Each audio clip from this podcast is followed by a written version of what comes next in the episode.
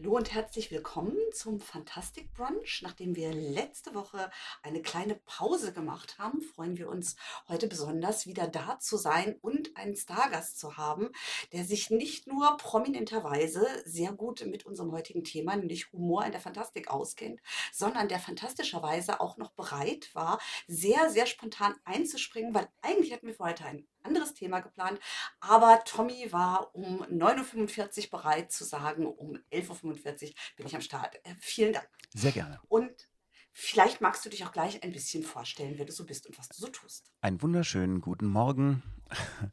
mein Name ist Tommy Krabweis. Die alten Säcke kennen eine Sendung, die hieß RTL Samstagnacht. Da war ich vor und hinter der Kamera tätig. Danach habe ich zusammen mit Norm Köster eine latent bekannte Figur namens Bernd das Boot erfunden, die äh, zu unserer aller Überraschung preisdekoriert wurde, ähm, vor allem zu Bernds Überraschung, der den Preis nicht angenommen hat.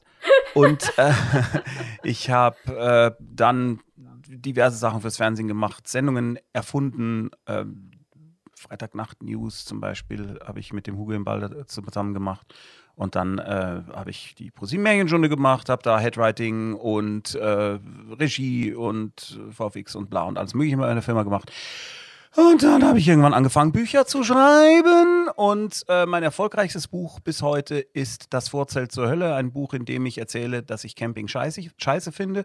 Sich jedes Jahr zur Urlaubszeit wieder wunderbar verkauft. Eine große Freude. Genau. Und seitdem habe ich auch das, äh, den roten Aufkleber auf allen meinen Büchern, inflationär. Und ähm, dann habe ich diverse andere äh, lustige biografische Bücher geschrieben, aber eben auch äh, humoraffine Fantasy wie Mara und der Feuerbringer oder Ghost Sitter. Ja, und äh, jetzt gerade ist es so, dass ich relativ Corona-sicher ähm, Hörspiele produziere mit meiner Firma Bumfilm, die ganz arg erfreulich erfolgreich sind, was ein schönes Gefühl ist, weil man macht ja im Lauf seiner Karriere auch sehr viele Dinge, die man zwar schön findet, die aber wirklich keine Sau interessieren. Und bei Ghost Sitter, das hat ja, ist verrückt. Und das hat wirklich total geknallt. Also da reiten wir momentan gerade auf einer glückseligen Welle, weil der, ich glaube, das siebte Abenteuer ist jetzt Platz 1 gerade bei den Kindern, Platz 7 allgemein. Mit Cold Mirror, Und, oder? Äh, genau das. Mhm. Und es ist äh, in Amerika ist Ghost Sitter, also die englische Fassung, gerade bei Audible auf Platz 5 seit drei Wochen oder so. Also mhm. Das ist der absolute Wahnsinn. Genau. Und wir machen jetzt zurzeit 130 Stunden Hörspiel im Jahr. Das heißt, ich schreibe wahnsinnig viel lustige Fantasy, aber äh, wir nehmen die danach dann auf. Und ich gebe die dann jetzt zurzeit dem Carsten Steenbergen, der sie dann in Bücher transkribiert sozusagen, herunterschreibt oder aus, aufbläst eigentlich eher, weil er viele Dinge hineinschreiben muss, die man sonst nur hören würde und umgekehrt. Dann kriege ich die wieder und dann machen wir da eine Co-Autorenschaft und geben zusammen Ghost Sitter Bücher raus. Und dann mache ich noch so viele andere Sachen, die ich jetzt nicht erwähne, weil das sonst albern wird. Dafür sind wir doch heute hier für die Albernheit. Ja, und nicht diese Art albern. ich, ich hacke direkt mal ein. Ich, ha ich hake, ich, ich, ach, ich, ich frage nochmal nach. Du hakst, du hakst. Ähm, Franken haben ein Problem mit R und harten Lauten. Wir können das alles mit nicht unterscheiden. Das ist halt. Ja. Harte Laude? Ajo, was? Die Harte Laude. Ähm, ich denke dabei, Harte Laude, denke ich immer an dieses Seiteninstrument. Ja, ja, ja, stimmt. Die Laude. Jetzt fühle ich mich ein bisschen gemobbt. Bevor wir zu einer möglichen Menschen so, Ich fühle mich jetzt schon mal gemobbt. Ge gewobbt. Kommen wir schon mal zu Jennys Frage genau. zurück. Äh, du hast gerade schon gesagt, euer Hörspiel wird als mhm. Buch nochmal umgeschrieben. Was mhm. sind denn für dich die größten Unterschiede humorseitig zwischen Hörspiel und geschriebenem Wort? Boah, die sind gar nicht so eklatant groß, zumindest bei mir. Denn ich mache das so, dass die Sätze auch in einem Buch so geschrieben werden, dass sie wunderbar sprechbar sind.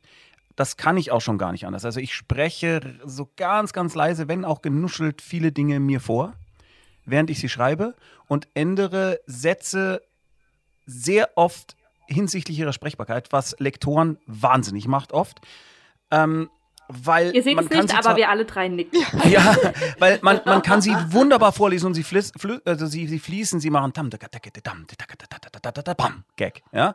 Das ist wunderbar und ist auch zum Vorlesen schön, aber das ist mitunter für Lektoren nicht so schön, weil ich da manchmal ein bisschen was hin und her schieben muss, was man jetzt grammatikalisch vielleicht eleganter irgendwie anders machen würde. Und ein anderes Ding ist auch, dass die Gags möglichst am Ende des Satzes kommen sollten, damit, auch wenn es nur ein Punkt ist am Ende, eine mentale oder im Hörspiel eine echte kurze Pause entsteht, in der man auch lachen kann. Ja. Und das sind, äh, das sind so Dinge, die sind bei Buch und Hörspiel für mich gleich. Eine Sache, die natürlich nicht gleich ist, ist, dass manchmal das Geräusch erst der Gag ist. Wenn ich zum Beispiel sage, plötzlich wachte Tom auf, denn er dachte, er hörte ein und dann hörst du eigentlich nur ein Pump. Da war es schon wieder ein Pump. Ja, und das ist unter Umständen geschrieben so halb lustig, außer du nützt halt diese äh, Dr. Erika Fuchs-Ismen, Klickerer Doms oder sowas, was ich sehr selten mache. Das ist das ist mitunter eine Herausforderung, äh, die Gott sei Dank der Carsten Steenbergen lösen muss. Und ich kann dann, wenn ich es dann zurückkriege, nur sagen, nee, also, äh, also das. Äh, ja. Witzig ist das jetzt nicht. Also, jetzt ist nicht mehr witzig. Und also das ist schon natürlich, wenn man mit der Soundebene spielt, das ist echt mitunter eine ziemlich große Herausforderung, die ich natürlich nicht habe, wenn ich erst das Buch habe, wie es in den ersten vier Abenteuern der Fall war, war und danach dann ein Hörspiel daraus mache. Ja, das nervt manchmal ein bisschen, auch wenn du dann eigentlich immer die Jingles mitdenkst. Ne? Du hast einen Zeitsprung. Das ist nicht unbedingt auch ein Kapiteltrenner. Und dann kommt man manchmal so ein bisschen durcheinander. Aber das sind alles Dinge, die nicht wirklich, also wie soll ich sagen, das ist alles lösbar. Aber das sind die Unterschiede. Ich sag mal so, ich habe jetzt in den letzten zwei Minuten schon sehr viel gelernt. Okay. Absolut. Was mich jetzt. Also, ja, bitte. Äh, was mich jetzt tatsächlich interessiert, ich weiß nicht, ja. ob Natalia und Jenny das vielleicht auch schon mal aufgefallen ist, aber ich übersetze sehr viel und im Englischsprachigen ist es tatsächlich häufig so, dass du dieses Krawums oder äh, Rums, keine Ahnung, wirklich mit mhm. drin stehen hast. Ich hasse es im Deutschen. Es lässt sich auch super schlecht mit übersetzen. Ähm, ich versuche es zu vermeiden. Wie löst ihr das? Im Deutschen ist es auch fast immer, also wenn du sowas drin hast, dann ist es fast immer ein Kinder- oder ein Jugendbuch. Also im Erwachsenenbuch, dass du Geräusche wirklich lautmalerisch, lautmalerisch zum Schreiben, das passiert Doch. naja. nicht. Da, da, musst, naja. da, da, suchst du dir normalerweise eher eine Also Übersetzung dann, von Blommerly gerade. Wie gesagt, ich übersetze es tatsächlich nicht mit, ja. aber äh, Erwachsenen-Fantasy ja. und ich habe es jetzt echt häufiger, dass eben, ne, so irgendwie, er hört die Tür schlagen, Knall. Und dann denkst du, ja. ich kann jetzt nicht Knall schreiben, Leute. Furchtbar. Wie gesagt, ich nee. umgehe Ach, ja, komm, jetzt sei mal nicht so lektorenhaft. Was ist denn hier los? Lektor, also bitte, schreib's doch. Übersetzerinnenhaft, schreib's doch hin. Ich meine, es sieht furchtbar also ich meine, ich, ich kann, äh, ja, es sieht furchtbar aus. Was ist denn das für ein äh, Kriterium? also ich schreibe das schon, ich würde das schon, ich würde das schon hinschreiben. Also ich würde es auch schreiben, wenn es, wenn es gagdienlich ist, weißt du, also nicht jetzt aus Faulheit, weil man einfach nur Klar. irgendwie sagt, jetzt weiß ich nicht, rums. Aber weißt du, du machst einen Absatz, dann sind da, da ist da viel Platz und plötzlich steht da Bonk. Nochmal Absatz, so Terry Pratchett-mäßig oder äh, ähm, äh, Hitchhiker's Guide to the Galaxy. Klar. Ja? Mhm. Äh, er sah nach links. Bonk. Absolut. Was bonkt hier? Das ja? würde ich machen. Aber das ja. sind tatsächlich, es, ist, es ist nicht lustig, es ist kein Gag, es ist wirklich nur lautmalerisch, die Tür fällt zu, klonk. So, aber es ist kein okay. Witz. Und es kommt Ach mir so. in den letzten Jahren immer häufiger vor. Ich glaube, wir sind jetzt alle furchtbar sensibilisiert und es wird uns in allen nächsten Büchern, die wir lesen, vor äh, auffallen. Immer auffallen. Danke. Also mir, genau. mir ist egal. du darfst das. Entschuldigung. Aber ich hake, Sorry, mir ist ich egal. hake an einer anderen Stelle ein, weil du gerade schon Pratchett ja. und den Hitchhiker's äh, Guide genannt hast. Weil wir haben im Vorfeld so ein bisschen hin und her geschrieben, lustige Fantasy oder lustige SF. Und uns ist aufgefallen, eigentlich bis auf diese, also Adams und Pratchett, die beiden großen Heroen, mhm gibt es eigentlich wahnsinnig wenig wirklich lustige Fantasy oder SF. Und du hast vorhin, als du erklärt hast, was du machst, hast du nämlich selber auch nicht gesagt, ich schreibe lustige Fantasy, sondern du hast gesagt, ich schreibe humoraffine Fantasy. Und ich glaube, das gibt es viel häufiger, dass du einen eigentlich in sich ernsten Text hast, der aber lustige Passagen und lustige Figuren hm. mitbringt, als dass du wirklich sagst, du hast halt voll auf die zwölf Humor. Ach so, naja, also, naja, sagen wir es mal so, dieses äh, äh, J.R. Tollkühn und der Herr der Augenringe, sowas, das, äh, das ist voll Humor. Ja gut, ist eine Geschmackssache, ja, aber, ja. Äh, ja, oder Barry Trotter and the whatever, das, äh, so. Es, es gab damals bei Heine eine arme, freie Redakteurin, die musste das, ich sage nicht für welchen Seitenpreis, die musste das lektorieren und äh, arbeitete mit einer Übersetzerin zusammen und die beiden haben viel, Gelitten. viel geweint Ja, aber und viel also, gelitten. Ich nenne keine Namen. Aber eure Gesichtsausdrücke sprechen Bände. Ja. Aber und, also das ist natürlich, ne, das ist ja wirklich Parodie in Buchform, das kann man mögen oder nicht mögen, äh, aber ähm, ich würde schon sagen, dass Terry Pratchett und Douglas Adams ist schon Humor. Also das ist Humor, aber Ja, genau, der das Punkt ist ist, dass äh. Mara und der Feuerbringer nicht als per se witziges Buch geschrieben wurde von mir, sondern nicht einfach da so viel von mir drin ist, dass und die Hauptfigur so denkt, wie sie denkt, dass es dadurch einfach witzig wurde. Aber ich habe da nicht gesagt, ich schreibe jetzt ein lustiges Fantasy-Buch. Bei Ghost Sitter war es anders. Da war das, da ist das Setup schon mit all den Charaktern und allem ganz klar darauf getrimmt, ich will, dass das lustig ist. Und da würde ich sagen, das ist einfach lustige, lustige Fantastik, weil darum geht es im Wesentlichen. Ich möchte natürlich schon, dass die Leute sich für die Story interessieren, darum gucke ich schon, dass es mitunter trotzdem dramatisch ist und äh, tatsächlich eine Form von lebensbedrohend, wo du, da man da man bei mir nie wirklich sicher sein kann, was ich so im Schilde führe, durchaus auch, es könnte durchaus auch passieren, dass mal eine Hauptfigur stirbt. Also, weil ich das eine gute Idee finde. Wenn du jetzt gesagt hättest, weil du es lustig du dann findest, dann wäre ich aufgestanden und gegangen. Nein, Ich bist du verrückt? wollte gerade sagen, und das Nein. würde, würde dann auch nicht, also der stirbt nicht bei einem Surfanfall, also Unfall Nein. und hinterher sagt die andere Hauptfigur, grüß mich. Welle." Hoppikowski, hast du ein Bäuerchen gemacht? Ja, nein, das natürlich nicht. Nicht, weil ich es lustig finde. Ich bin ja, ich bin ja nicht der George R. R. Martin, aber ich. Äh, Tommy, ja, ja. äh, Tommy, äh, ja, genau, weiß, das ja. klingt, das klingt ganz falsch.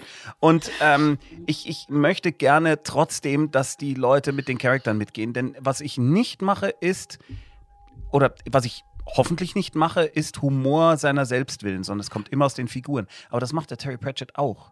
Douglas Auch, Adams wiederum, der scheißt sich manchmal nicht so viel. Äh, der äh, ballert dann einfach irgendwas rein, einfach weil er es lustig findet. Und da kann es dann auch mal sein, dass es jetzt nicht zwangsläufig in den Rest seiner grenzvorhandenen Logik passt. Aber auch das finde ich Mhm. völlig legitim. Ich finde sowieso alles Absolut, legitim außer Nazis. Insofern kann jeder alles machen. Das hast du schön Dankeschön. gesagt. ich finde, bei, bei Mörs ist es tatsächlich ein Mhm. bisschen ähnlich. Dass größtenteils eben der Humor aus den Figuren kommt, aber manchmal hat man eben auch so Einlassungen oder einfü wo er was einfügt, wo man einfach sieht, da wollte er drüber schreiben, weil er es Lustig einfach findet. in dem Moment lustig Mhm. findet. Ja. Genau. Ist die Frage damit beantwortet? Die Frage ist damit beantwortet. Jetzt, äh, Jenny schaut, schaut so ernst, dass ich Ja. glaube, da kommt jetzt gerade eine wichtige Nein, Frage auf uns. eigentlich gar nicht. Ja gut, dann äh, habt noch einen schönen Sonntag. genau. Jenny, was, was findest du witzig? Tommy. Ich jetzt. Ich?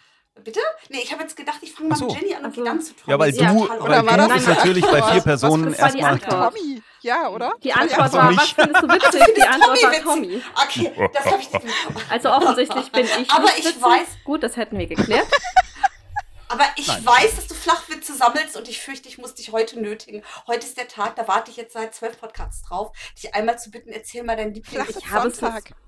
Es tut mir leid, ich kenne zu viele Flachwitze, um einen Lieblingsflachwitz zu nennen.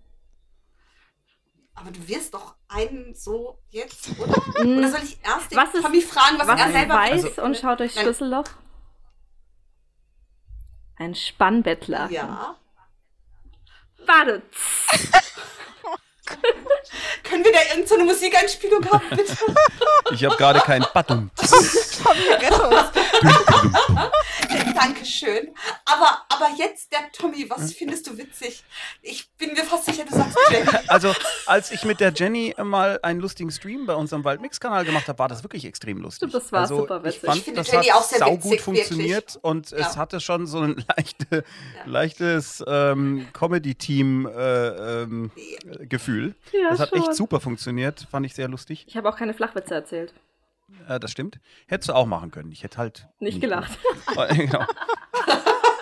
wobei, wobei es schon, äh, äh, gerade wenn es in, die, in diese Wortspielrichtung geht, ich bin eigentlich kein so wahnsinnig großer Wortspiel-Fan des Wortspiel selbst, äh, also äh, des, des Wortspiels an sich, sage ich mal, aber manchmal finde ich das schon sehr lustig. Ich weiß, dass ich über die Banone zum Beispiel sehr gelacht habe. Ja, die Banone.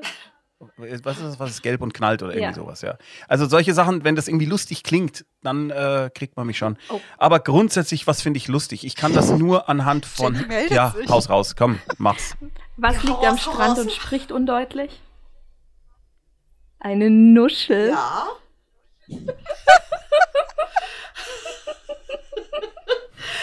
Ich glaube, für den ist meine Tochter mal aus dem Kindergarten geflogen.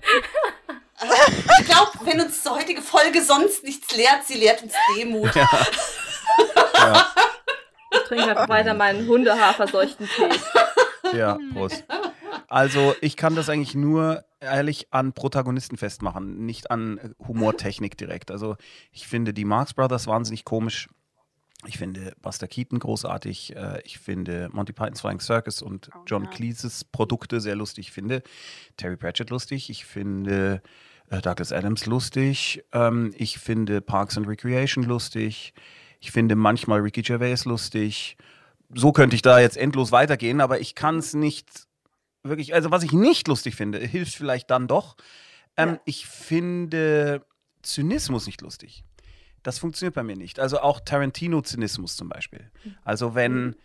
Wenn die über den Huckel fahren und dabei den Typen im, auf dem Rücksitz erschießen und sagen, hoppla, verdammte Scheiße, warum ist das? Find, ja, äh, ah, du lachst. Ich finde, ähm, ich, äh, mir... Ich fand Pulp Fiction relativ Ja, aber ich kann, äh, es funktioniert bei mir vielleicht auch nicht ja, mehr. Ja, ich glaube, das hat aber auch den Grund, dass ich nicht im Kino sitzen wollte mhm. und mich gemein fühlen mit den ganzen Typen. Mhm. Vor allem Typen, die da Mach sitzen die und dann. wenn da so blöde, wenn da irgendwas total Brutales passiert, die eine äh, rupft dem anderen Typen das Auge raus oder irgendwie sowas, ja, und dann äh, äh, macht um mich rum. Und ich habe einfach, ich will das nicht sein. Will ich einfach nicht. Und ich merke, dass ich da einfach so eine, da hat sich so eine Hemmschwelle einfach bei mir aufgebaut, sodass ich das eher unangenehm finde, wenn etwas so, lust, so brutal ist, dass es schon wieder lustig sein soll.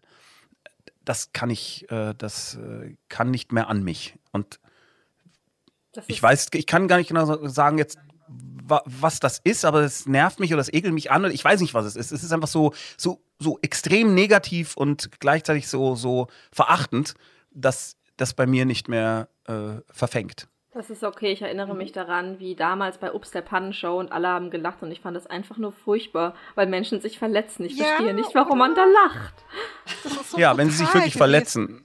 Ja, ja, das stimmt da gibt es schon Sachen, die ich lustig finde, äh, wenn, aber immer dann, wenn, wenn man Bruder das Gefühl hat, sie haben, äh, zum Beispiel, wenn sie, wenn sie schnell wegschneiden, bevor man sieht, wie das Blut spritzt, dann äh, finde ich das nicht lustig. Aber es gibt so harmlose Dinge. Oder wenn Leute sich absichtlich in Gefahr begeben, weil sie denken, sie müssen mit ihrem, äh, der große Bruder muss mit dem Dreirad vom ähm, Hausdach runter in den Pool fahren.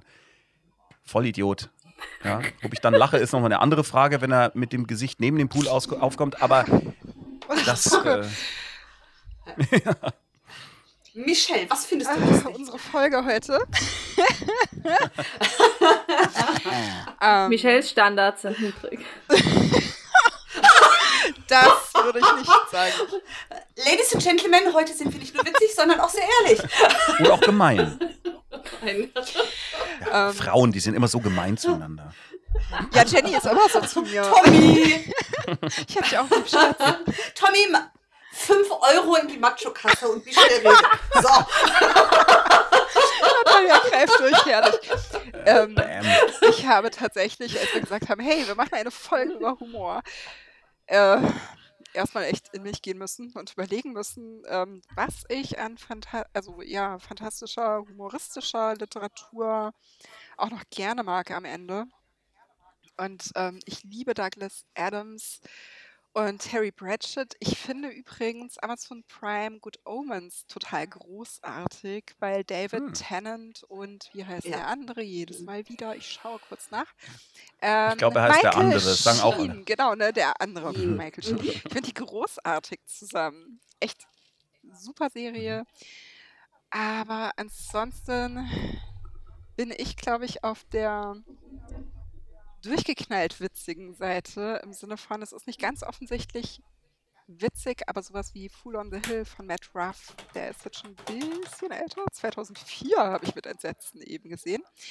Das Buch, ähm, durchgeknallt, witzig, man kann lachen, aber es ist nicht so dieser voll auf die Zwölf-Humor. Das ist eher so mein Ding. Und Also, du, Natalia? Und jetzt Okay. schweigen alle. Natalia, rette mich. Also vieles von dem, was ich witzig finde, wurde auch schon genannt. Also ich bin auch ein großer Pratchett-Fan. Ich mag auch Douglas Adams sehr gerne. Den, ich glaube, Prolog des Anhalters konnte ich mal fast auswendig, Oh. weil ich den äh, ein sehr guten, gutes Beispiel für Humor fand. Ich finde tatsächlich auch ähm, einige von den besseren Marvel-Filmen, die humorvollen. Also ich konnte zum Beispiel bei den ersten Teil der Guardians of the Oh ja. Galaxy sehr lachen.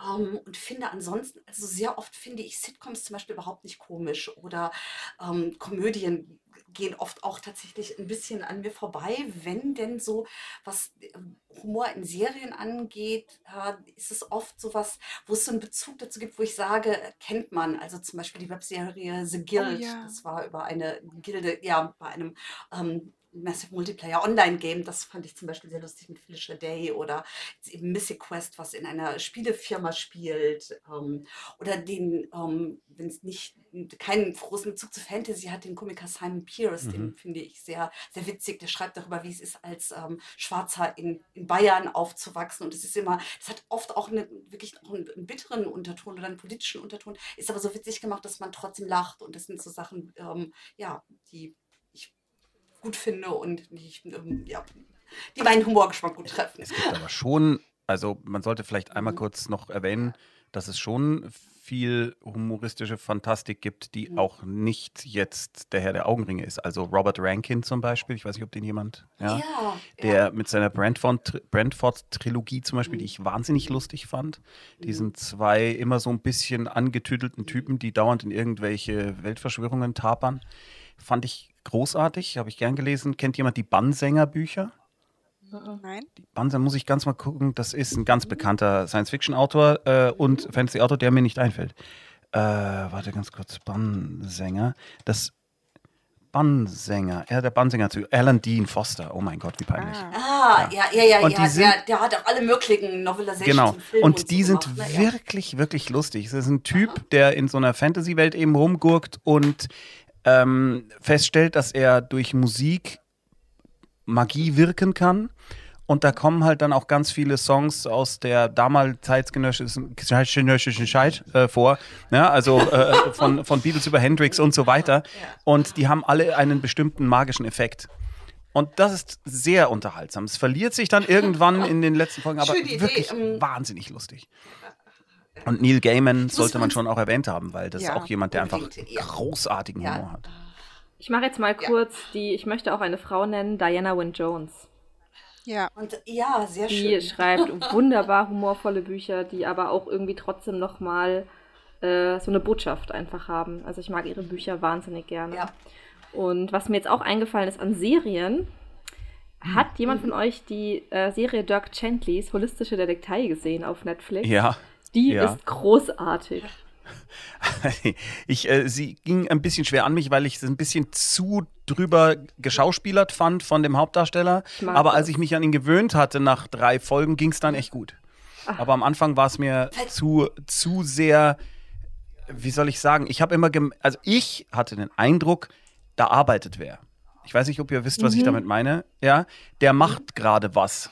Und das war mir zu viel. Aber nach so zwei, drei Folgen, wenn man so das Gefühl hat, okay, das ist wahrscheinlich einfach authentisch so, da, äh, da wurde es dann, da hat es mir dann sehr gut gefallen. Vielleicht soll ich der Serie dann noch ein bisschen eine Chance geben, weil tatsächlich ich bin nach zwei Folgen ausgestiegen, weil ich auch, weil ich ein bisschen harten Tobak fand. Aber ich mochte die so gerne. Aber ja, man braucht ein bisschen, aber ich persönlich bin auch ein großer Fan des Overactings. Also in Oh Gott. Serien. Nee. Ähm, Ja, okay. Ja, Also, also ich das- mag es sehr schwierig. gerne, wenn so schrullige Figuren auch einfach drüber gespielt werden. Deswegen bin ich auch so ein krasser Doctor Who-Fan. Ich meine, nicht Mhm. alle Doktoren überspielen, aber David Tennant, den ich beispielsweise großartig Ja, finde, okay. der ist ja auch immer so ein bisschen drüber, aber ich finde, es gibt Figuren, da verzeiht man das, weil man sich denkt, okay, die Figur ist einfach durch.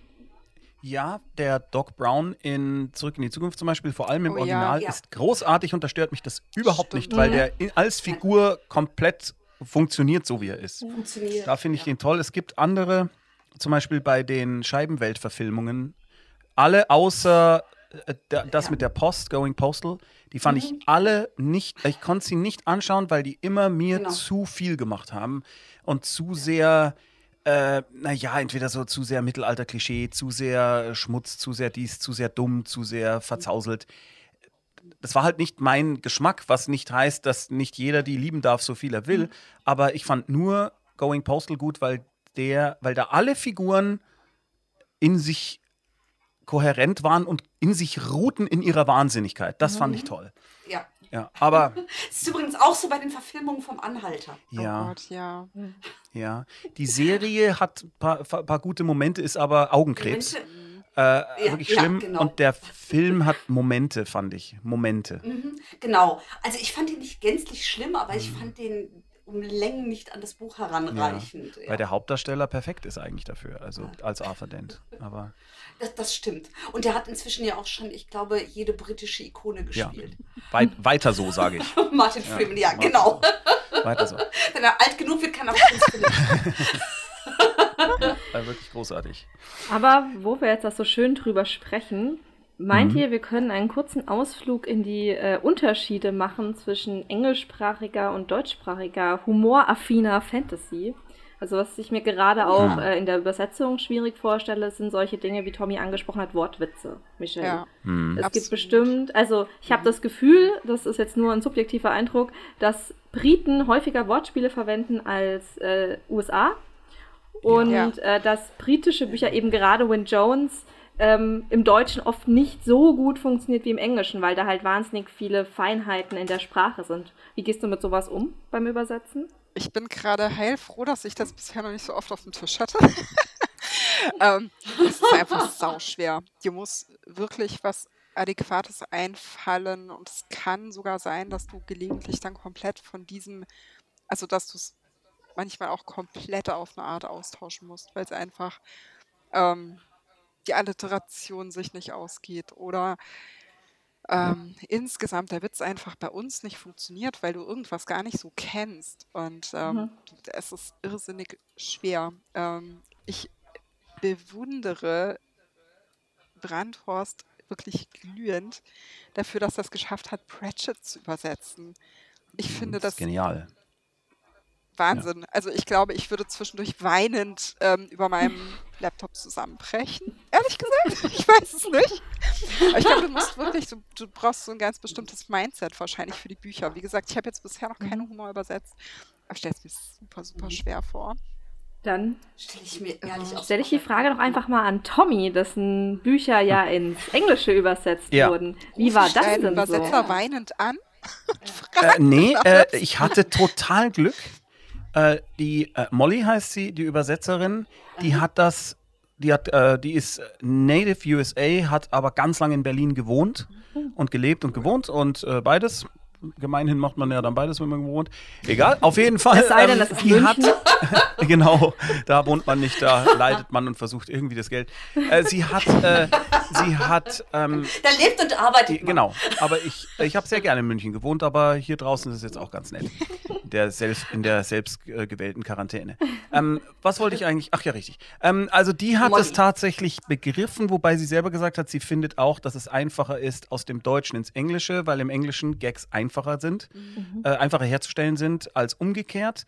Und sie hatte eigentlich nur so ein paar Stellen, wo sie einfach äh, nicht wusste, gerade bei der Figur Rufus T. Feuerflieg, die ja auf Feuerflieg, Groucho Marx Feuerflieg. basiert, da hatte sie wirklich, da hatte sie wirklich immer mal wieder gewisse Schwierigkeiten und da sie, äh, ich, ich habe dann gesagt, bitte hör dir das deutsche Hörspiel mal an, äh, damit du weil sie hat manchmal hinter den Sätzen von gerade dieser Figur den Sinn für die Handlung gesucht. Und der ist wirklich einer von den Figuren, der macht einfach Witze, weil er gerne Witze macht. Und äh, da gibt es eben diesen, diesen schönen Satz, ähm, möchte jemand was zu trinken? Niemand? Okay, dann, oder nee, ich kann nicht mal mehr richtig zitieren. Möchte jemand was zu trinken? Ja, ein Wasser, bitte eine Cola und dann äh, ruft er in seinem Vorzimmer an und sagt, drei Cheeseburger bitte. Und, aber werfen Sie den Käse weg, den mag ich nicht. Und äh, das ist halt total irre. Und da hat sie dann schon gefragt nach gesagt, warum bestellt denn der jetzt einen Cheeseburger, wenn jemand ja. Wasser will? Ne? Ja. Und wenn du das aber nicht mit dem richtigen Duktus im Hirn oder eben auch als Sprecher so wegsprichst, dann erschließt sich das gar nicht. Im Buch kann ich dann natürlich schon äh, schreiben, äh, habe ich geschrieben, äh, Tom beugte sich zu seiner Oma und sagt, was ist denn mit dem los? Und dann kann sie halt sagen, ah, der ist so, der hat einfach Spaß dran und das würde er wahrscheinlich auch äh, äh, tun, wenn Tod persönlich vor ihm stehen würde, um sich weiter in die Scheiße zu reiten. Ne? Also mhm. das kann man dann schon so ein bisschen auffangen. Aber da, da hat sie dann schon geschluckt und das finde ich deswegen so schön, weil ja diese Art Humor eigentlich aus Amerika kommt.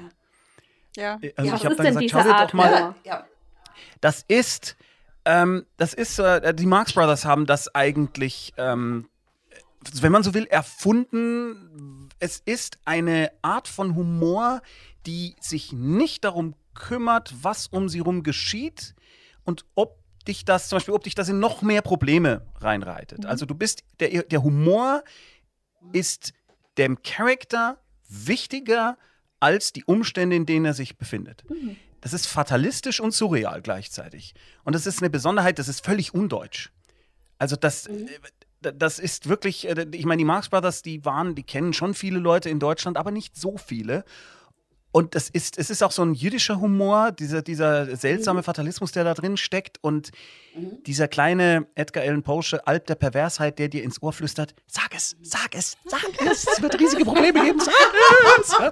Das dieses Ding, das ist wirklich sehr, sehr, sehr, sehr ungewöhnlich. Mhm. Und äh, nicht umsonst versuche ich oder habe ich versucht, seit, seit ich angefangen habe, irgendwas fürs Fernsehen zu machen, diese Art Humor irgendwie ins Fernsehen zu bringen. Und es hat nie funktioniert. Ich habe mhm. bestimmt fünf oder sechs verschiedene Pilotsendungen und Sachen gemacht und bla.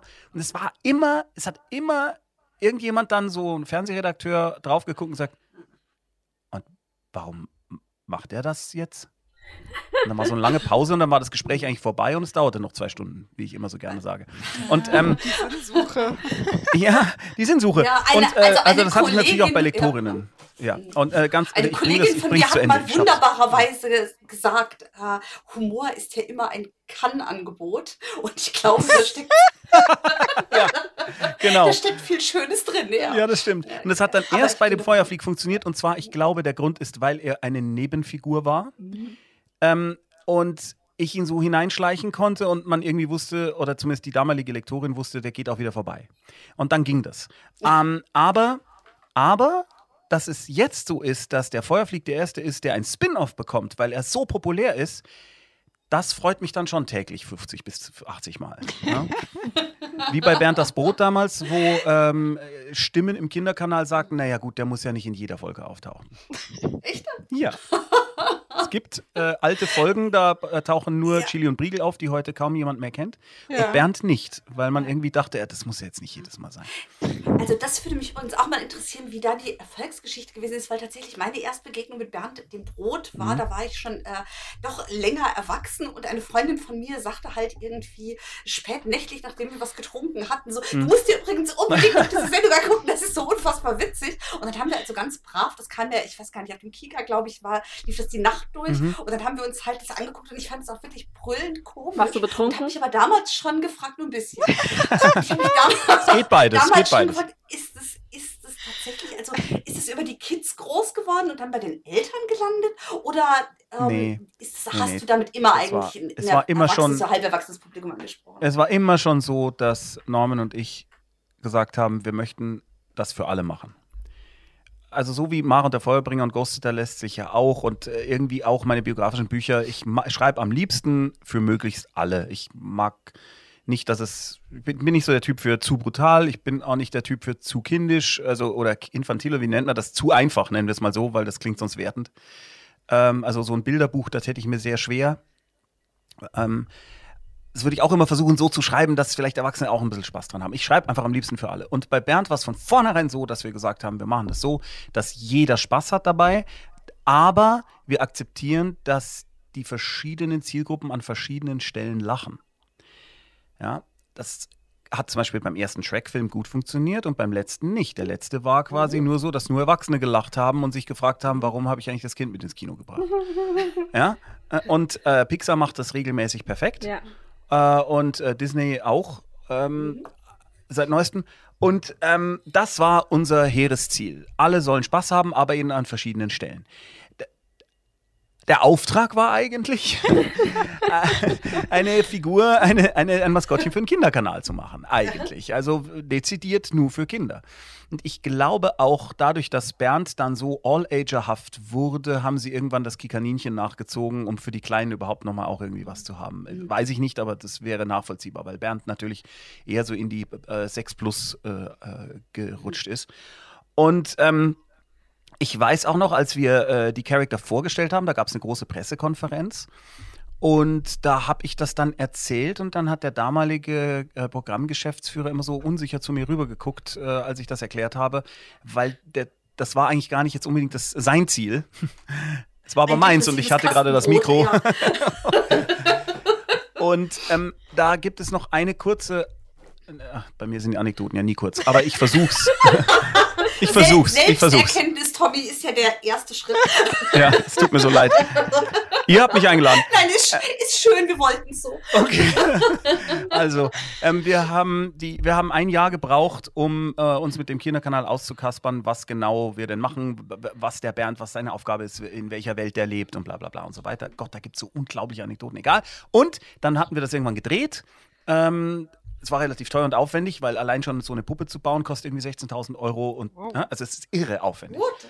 Und dann kamen wir eines schönen Tages, der Erik Hafner, der Norm Köster und ich, zum Kinderkanal und haben die erste Folge vorgeführt. Zu, ich glaube, es waren so 40 Redakteure und Redakteurinnen im Raum. Und es herrschte Totenstille. Totenstille, die ganze Zeit über. Es war ganz furchtbar. Und ganz am Ende sagte dann der Programmgeschäftsführer, dessen Idee das eigentlich war und der das begleitet hat, ja, schade. Naja, wir haben es versucht. und dann, dann sagte ich vor diesem schweigenden Gremium, weil ich war echt stinksauer, ich sagte, Moment mal, können wir, können wir bitte es vielleicht mal anderen Leuten zeigen als euch? Ihr seid überhaupt nicht repräsentativ. Das, das geht so nicht. Ja? Vor allem, weil ich wusste, dass natürlich dieses Geld, was wir da verbrannt hatten, alles Geld war, was eigentlich die anderen Redaktionen gerne für ihre Projekte gehabt hätten. Und es gab nur eine einzige Redakteurin, eine, Gott, wie hieß sie? Ich glaube, Anne. Ich glaube, es war Anne Wächter, aber ich weiß es nicht mehr sicher. Scheiße. Ah, die müsste, den Namen muss ich unbedingt äh, mir irgendwo aufschreiben, weil ich ihr so dankbar bin, weil die ganz laut gesagt hat: Ich fand's super. Und alle sie so angeguckt haben. Ja. War sehr seltsam. Und dann haben wir auf eigene Kosten unsere, unser Hotel verlängert auf äh, vier, fünf Tage, haben angefangen rumzutelefonieren, welche Schule vielleicht akzeptieren würde, dass wir ihnen mal ein Video zeigen und sind äh, mit unserem Equipment in diese Schulen gefahren und haben dann Kinder und Lehrer gefilmt, während wir ihnen diese erste Folge zeigen. Und die haben geschrien vor Lachen. Also es war so extrem, dass wir teilweise uns die Ohren zuhalten mussten und auch nochmal gucken mussten, wie wir unseren Ton überhaupt lauter kriegen auf diesen äh, Fernsehern von der Schule, mhm. äh, weil das übertönt wurde. Es war irre. Und dann bin ich mit diesem Video natürlich triumphierend mhm. zurückgegangen, habe sie dem Programmgeschäftsführer in die Hand gedrückt, diese Videokassette damals noch, und der hat sie nicht minder triumphierend seiner Redaktion vorgespielt. Und du sahst einfach nur zehn Minuten lang schreiende Kinder und äh, vor Lachen. Sie sind vom Stuhl gefallen vor Lachen und sind dann so rumgelaufen danach mit den Händen an der Hüfte, weil sie Bernd das Brot nachgemacht haben. Es war irre. Und darum, nur deswegen, weil wir nicht aufgegeben haben, ich sage es jetzt einfach mal so selbstlobend, nur deswegen gibt es das jetzt. Sonst wäre das niemals im Fernsehen gelandet. Aber wir wussten, es ist lustig. Wir wussten es einfach. Und ja, irre. Also. Völlig wahnsinnig. Nie aufgeben. Es, hab, nein, nie aufgeben. Nie aufgeben.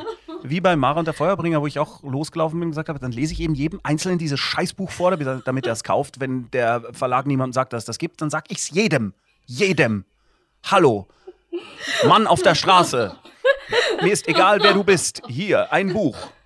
Ich lese dir ein Stück darauf vor, während die Ampel auf Rot steht. Okay, ich, ich sage jetzt mal ganz kurz, liebe ja. Kinder, bitte probiert das nicht zu Hause. ja. Ich weiß, was ich jetzt heute Aber Sonntag machen werde. Ich ziehe mit meinem ja, Buch durch die Innenstadt. Ja, und liest es wahllos Leute, Leute an der Ampel und liest es wahllos Leuten vor. Sehr, ich habe gerade einen Blick auf die Uhr geworfen und würde sagen, wenn wir noch Empfehlungen machen wollen, das wollen wir ja, hm. dann würde ich sagen, ist jetzt ein guter Moment dafür. Michelle, hast du Soll ich anfangen?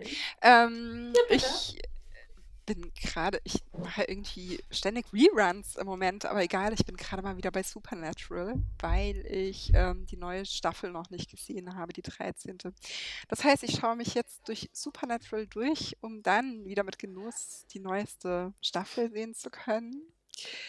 Ähm, interessiert mich übrigens, falls ihr Bock habt, auf Twitter oder so, Team Dean, Team Sam, die immer immerwährende Frage. Und ansonsten lese ich gerade ein Buch von einer irischen Autorin, Mageborn von Jessica Thorne. Ah. Ähm, sehr romantische Fantasy mit einem schönen Magieaufbau, wie ich finde, weil ähm, die Magie über eine Quelle in der Welt bezogen werden kann. Du hast sie nicht, natürlich, sie ist jetzt zwar angeboren, aber du kannst sie eben durch diese Quelle ähm, dir ansaugen. Ich hätte mir vorher ein Wort überlegen sollen. Hm? genau, auf jeden Fall beschreibt sie das sehr schön. Tolles Buch lesen. Jenny, wie schaut es bei dir aus? Äh, ich habe eine Nicht-Fantasy-Empfehlung, erstmal serienseitig. Ich habe es nämlich diese Woche endlich geschafft, die finale Staffel von Crazy Ex-Girlfriend zu schauen. Und ich habe nie eine bessere Serie, ich habe nie ein besseres Serienfinale gesehen. Ich war so oh. versöhnt oh. mit dem Ende. Es hat mich so glücklich gemacht, vor allem, ähm, weil ich nach Staffel 1 war ich so ein bisschen, okay, was will mir diese Serie eigentlich sagen? Und ähm, weil das schwankt zwischen Drama und wirklich sehr starkem Humor und es hat noch Musical-Elemente drin. Und sie haben okay. es am Ende so gut aufgelöst. Ich saß hier und ich habe geweint und gelacht und es war einfach das emotionalste Staffelfinale, das ich, also Serienfinale immer. Normalerweise finde ich Serienfinale immer so ein bisschen, naja, da fehlt mir irgendwie was und das hat mich sehr glücklich gemacht. Und da Tommy heute hier ist und das Buch bei mir letzte Woche ankam, hätte ich noch Sagas aus der Vorzeit äh, aus dem Kröner Verlag äh, herausgegeben von Rudolf Siemek. Tommy hält es auch in die Kamera, beide ganz stolz. Ähm, genau, das habe ich mir als Recherche bestellt und ich empfehle es jetzt einfach mal ungelesen, weil ich mir ziemlich sicher bin, dass es richtig geiler Scheiß ist, weil ja. anders bin ich es von äh, Rudolf Siemek nicht gewohnt. So. Genau so ist es. Sehr schön. Und bei dir so, Tommy? Ich, ja, das ist blöd, das wollte ich eigentlich äh, auch gerade empfehlen, äh, weil es halt so äh, das Tolle daran ist, äh, wie Sie auf dem Klappentext schreiben, es ist die Urquelle von Tolkien, äh, George, äh, George R. R. Martin und Co., weil da alles, dieses ganze, alles ist da drin. Alles, alles, alles. Und ich habe schon reingelesen, ich habe sogar im Buch Mrs. Saar Stream auch wahllos einfach mal irgendwas draus vorgelesen schon und mich selber damit überrascht und finde es einfach den Hammer. Also es, äh, das ist eine definitive Empfehlung, aber äh, vor dem Hintergrund dessen, was wir jetzt gerade hier machen und dass wir auch über Übersetzung gesprochen haben, empfehle ich tatsächlich, schaut euch mal einen Marx Brothers Film im Original an, wenn es denn geht. Ähm, da würde ich empfehlen äh, Duck Soup, also Hühnersuppe, ist Übersetzt übrigens der Titel äh, mit Die Marx Brothers im Krieg.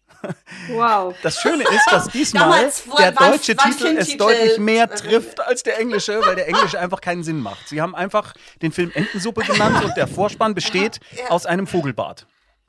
Mit Enten drin.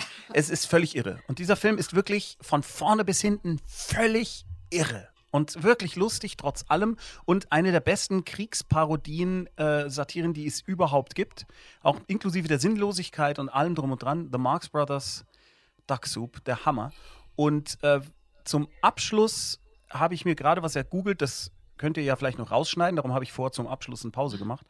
Aber vielleicht wollt ihr es auch drin lassen, denn es gibt eine Stelle in einem Marx Brothers Film, die der Grund ist, warum dieser Marx Brothers Film nie synchronisiert wurde weil niemand eine Idee hat, wie man das übersetzen könnte. Und das, das habe ich mir gerade hier ergoogelt, das sind äh, zehn Sätze, die lese ich euch jetzt mal vor. Mhm. Und wenn euch was einfällt, ich glaube, die, ich glaube, die Marx Brothers Society äh, Deutschland, der, die äh, haben sogar mal ein Preisgeld ausgelobt für denjenigen, der da eine Übersetzung findet. Wäre ich Barney Stinson, ähm, würde ich jetzt übrigens sagen, Herausforderung angenommen, aber das traue ich mich nicht. genau. Also es ist wirklich, ähm, also es geht darum, dass Groucho Marx, also der Feuerflieg-eske Typ, was ja eigentlich umgekehrt ist, ne? weil äh, Feuerflieg ja Groucho Marx-esk ist, aber egal, der versucht äh, Chico Marx, der immer einen italienischen Einwanderer gespielt hat, zu erklären, dass da ein Viadukt im Sinne einer Brücke, einer Überführung über, also vom Festland auf eine Peninsula auf eine Landzunge führt. Mhm. Ja? Ein, und die nennen das eben Viaduct. Okay?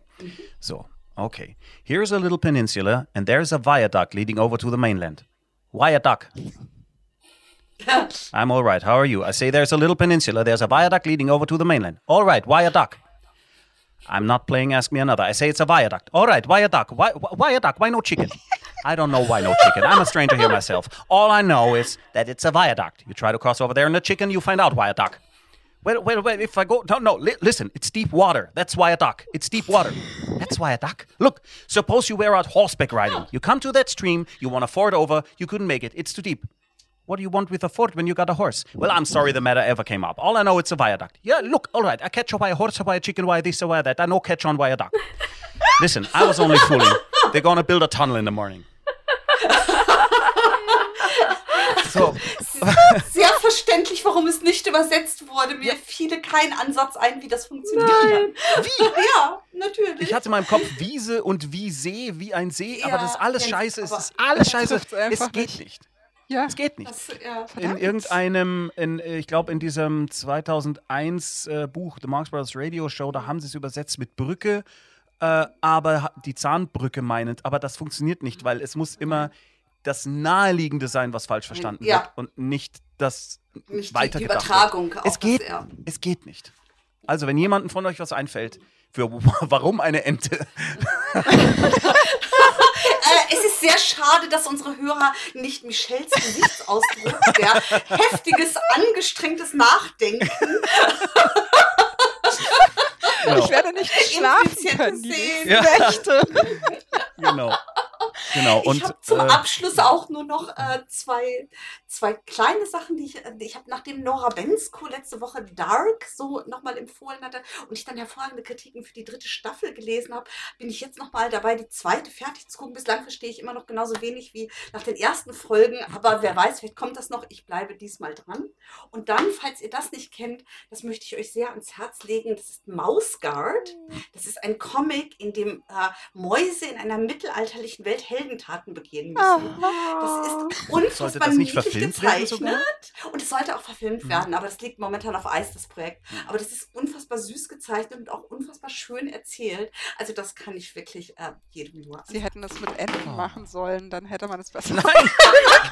oh Gott! Wire Mouse funktioniert nicht. Genau, why, why mouse? I see why mouse, I don't see why duck. Die Wire Mouse. Aus. Ja, das macht alles keinen Sinn. Oh Gott. Ja. Oh Gott. Viel Ja. Spaß damit, Michelle. Hat mich Ja. gefreut, dir diesen, diesen Brainbug. Aha. Aha. Wie gesagt, Ich glaube, wir haben. Ja, also wenn mir was einfällt, werde ich dich nachts auch aus dem Schlaf reißen, Tommy. Dann lange klingeln lassen, bitte. Aber kein Thema, mach ich. Ich bin sehr erfreut, dass äh, wir uns alle so nahe gekommen sind, dass wir uns jetzt auch nachts anrufen können und uns aus dem Schlaf reißen. Das war vorher schon Ansonsten, so. glaub Ich, haben wir, haben Also ich hätte einfach angerufen, sagen wir es mal so. Aber Das, das Ich erinnere mich an klar. Also, Anrufe. du, ich wollte gerade sagen, wir haben ja schon, wir haben ja schon mal etabliert, wie wir uns kennengelernt haben, ne, dass du in meinem Schrank im Hotelzimmer gewartet hast und du hast dein Buch vorgelesen. Aber Jenny, weißt du, was komisch ist? Ich erinnere mich an die Anrufe nicht. Tja. Ups. Und also kannst du mir bei Gelegenheit mal sagen, was ich gesagt habe? Es wäre vielleicht ganz wichtig. Äh, vielleicht möchtest du das gar nicht wissen. In diesem Sinne, Das, das alles hören Sie das nächste Mal in unserem Krimi-Podcast. Aber vielen Dank, Tommy, dass du Gerne. dabei warst. Das Sehr gerne. war eine sehr, sehr unterhaltsame Folge. Humoraffin, möchte man sagen. Ja, hum- humoraffin. Möchte, ma- man möchte meinen. Also, vielen Dank an alle. Habt Gerne. einen schönen Sonntag und bleibt fantastisch. Und macht's gut und danke für den Fisch. Natürlich heute. Ah. sehr Der gut. muss sein. Was für ein Schlusswort. Ja. Tschüss. Tschüss.